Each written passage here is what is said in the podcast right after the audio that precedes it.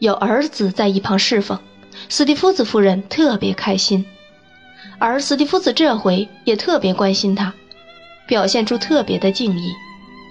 我觉得看到他俩在一起是很有趣的，不单单由于他俩相亲相爱，还因为他俩性格酷似。斯蒂夫斯表现的是态度上的傲慢和急躁，他母亲则由于年龄和性别不同而被软化成一种慈祥的威严了。我不止一次的想过，他们俩之间若没有造成严重分歧的原因就好了，否则以两个那样的性格，我应当说，同一性格的两种浓淡不同的色调，比两个性格极端相反的人还更难和解呢。我必须承认，这意见并非出自我的洞察，乃出自罗莎·达特尔一句话。他在吃晚饭时说道：“哦，话虽如此，不过一定告诉我，无论谁都行，因为我整整想了一天了，我想知道。你想知道什么，罗莎？”斯蒂夫子夫人忙说道。一定说出来，一定呀，罗莎，别那么神秘兮兮的。神秘兮兮的，他叫道：“哦，真的吗？你认为我那样吗？我可不是一直恳求你。”斯蒂夫斯夫人说道：“用你自己固有的态度，明明白白说话嘛。”哦，那么，这态度不是我固有的了。他紧接着说道：“现在，你一定要真的宽宥我了，因为我请求指教。我们永远不了解我们自己，这已成为一种第二天性了。”斯蒂夫斯夫人说道，未流露半点不快。不过我记得，我相信你也记得，你的态度在先前可不是这样的，洛莎。那时。你并不这么多疑，对人更多些信任。我相信你说的对，达特尔小姐接过来说道。那坏习惯竟就这样在一个人身上生长，真的不那么多疑，而且对人多些信任，我怎么会不知不觉变了呢？我觉得奇怪，哎，太奇怪了。我应当好好想想。怎么才能恢复我自己？我希望你那样。”斯蒂夫斯夫人微笑着说道。“哦，我真要那么做了，你知道。”他答道。“我要从……让我想想，从詹姆斯那儿学会坦白。你肯向他学习坦白，罗莎？”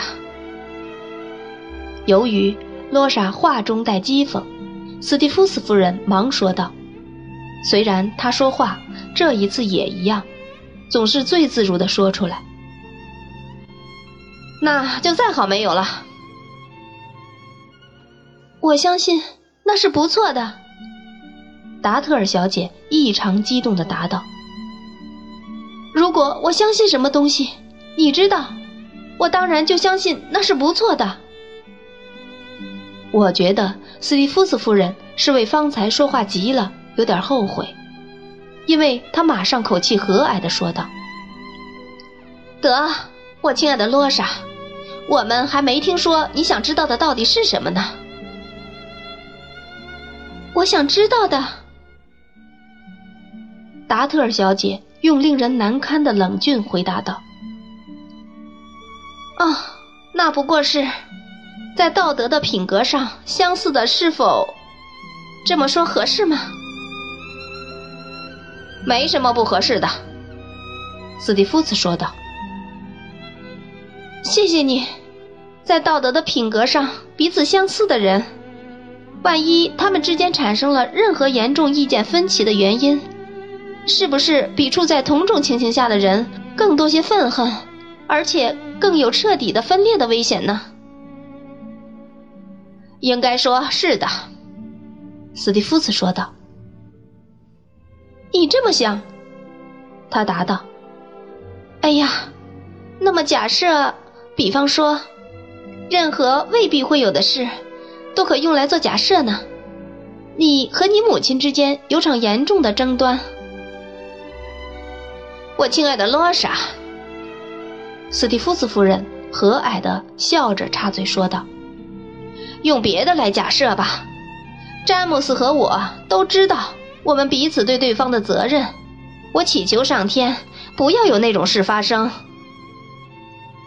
哦，达特尔小姐若有所思的点点头说道：“当然，那就可以免掉争论了吗？”啊，当然可以。的确，no，我很高兴，我居然蠢到提出这样的问题。你们因为彼此知道对对方的责任，便可免除争论，这真是太好了，非常感谢你。还有一个和达特尔小姐有关的细节，我不应忽略，因为在后来，当一切无可挽救的往事显出真相时，我有理由记起这些来。那一整天里。尤其从这个时候起，斯蒂夫子从从容容地运用他那绝妙的技能，力图使这个古怪的人变成一个令人愉快满意的伙伴。他能成功，我对此并不感到意外。达特尔小姐居然反抗他那有趣的手段所具的魅力，我对此也不感到意外，因为我知道，他有时是偏执多疑的。我看到他的面容和态度一点点的改变着，我看到他渐渐怀着越来越多的钦佩望着他，我看到他在他的魅力前越来越软弱，虽然他心底是愤愤的，因为他好像不满自己的软弱意志似的。终于，我看到他那锐利的目光变柔和了，他的笑容变得温柔了。我不再像先前那样一直对他充满畏惧。我们坐在火炉边，一起有说有笑，仿佛像一群孩子那样无拘无束。因为我们坐在那儿坐得太久，亦或因为斯蒂夫斯执意要保持他已拥有的优势，我不得而知。反正达特尔小姐离开后，我们在餐室里待了不过五分钟。他在弹竖琴呢。斯蒂夫斯在餐室门口轻声说道：“这三年来，我相信，除了我母亲，还没人听他弹过。”他怪怪的微笑着说道，但那笑容又即刻消失了。于是我们走进了那间房，发现达特尔小姐独自待在那里。别起来，斯蒂夫斯说道。“我亲爱的罗莎，别起来，发发慈悲，给我们唱一支爱尔兰歌吧。你喜欢爱尔兰歌吗？”“喜欢极了。”斯蒂夫子说道，“胜过一切其他的。雏菊在这儿，他也自灵魂中就喜欢音乐呢。给我们唱支爱尔兰歌曲吧。”罗莎，让我像往常那样坐下听。他没有触到他，也没触到他坐的椅子，他只不过在竖琴边坐下。达特尔小姐在竖琴旁站了一小会儿，样子怪怪的。她用右手做了一系列的弹琴动作，却不让弦有响声。终于，她坐下，一下把琴朝身边一拉。就弹唱起来。我不知道，在他的弹唱中有种什么东西，竟使得那首歌成为我一生听过的或想象得出最不平凡的歌。那首歌似乎包含着某种可怕的东西，仿佛那首歌不是写出或谱出的，而是从他心底的情感深处迸发出来的。他低婉的歌声多多少少表现了他的情感。当琴柱歌停时，他的情感仿佛缩成了一团。当他又倚在琴旁，用右手拨弄琴却不让琴发出声时，我呆住了。又过了一分钟，下面谈到的事，把我从那迷茫恍惚中唤醒。斯蒂夫斯离开座位，走到他身边，愉快地搂住他说道：“嘿，罗莎，将来我们会非常相爱。”达特尔小姐打他，像野猫一样粗暴地把他推开，然后冲出了房间。洛莎怎么了？斯蒂夫斯夫人进来说道。他当了一小会儿的天使，母亲。斯蒂夫斯说道。所以，依照那循环的规律，他又走到另一个极端了。你应该小心点儿，别招惹他，詹姆斯。他的脾气已经很坏了，记住，别逗他了。罗莎没再回屋里，直到我去斯蒂夫斯房里道晚安时，也没人再提到过他。他问我可曾见过这样又凶又让人琢磨不透的小东西。我表示出我当时能表示出的惊讶，并问他能否猜出他究竟为什么这么突然大发脾气。啊，天知道，斯蒂夫斯说道。随你怎么想，或许毫无原因呢。我对你说过，他把每样东西，连同他自己，都拿来磨。磨得很锋利，它是一种带刃的东西，得小心对付。它永远是危险的。晚安，晚安，我说道。我亲爱的斯蒂夫斯，明早在你醒来之前我就离开了。再见吧。他不愿放我走开，他站在那里，就像他在我房间时那样，伸开两只胳膊，一只手。搭在我一侧肩头上，雏菊。他微微笑着说道：“由于这名字，由于这名字不是由你的教父或教母给你起的，只是我最喜欢用来叫你用的。我希望，我真希望，我真心希望，你能把这名字给我。”哈，这有什么不能呢？我说道。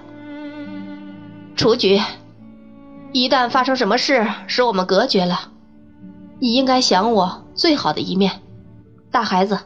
嘿，让我们说好，万一环境一旦把我们分开了，想我最好的一面。在我眼里，斯蒂夫斯，你没有最好的一面。我说道，也没有最坏的一面。你在我心中一直都整个被我爱慕和敬重。尽管只是模糊的思想，但我仍一度冤枉过他，所以我心底好悔好恨。我的话到了嘴边，想把那些想法和盘托出。倘若不是想到这样，我就势必出卖爱丽丝的友谊；倘若不是我还没有想好如何才能避免上述危害，我一定等不及他说“上帝保佑你出局再见”之前就全说出来了。我犹豫着，终未说出来。于是我们握手，然后分别了。我黎明起床，尽可能悄悄穿好衣服，再朝他房里看。他睡得很香，还是像我在学校时常见的那样安安逸逸躺着，头枕在臂上。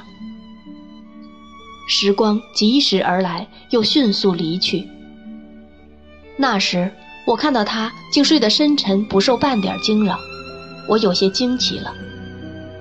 他像我在学校时常见的那样继续睡着，让我再想想那时的他吧。于是，在这寂静时分，我离开了他。哦，上帝饶恕你，斯蒂夫斯，永远也不再碰触那只在爱情和友情上都消极的手了，永远也不。永远也不在了。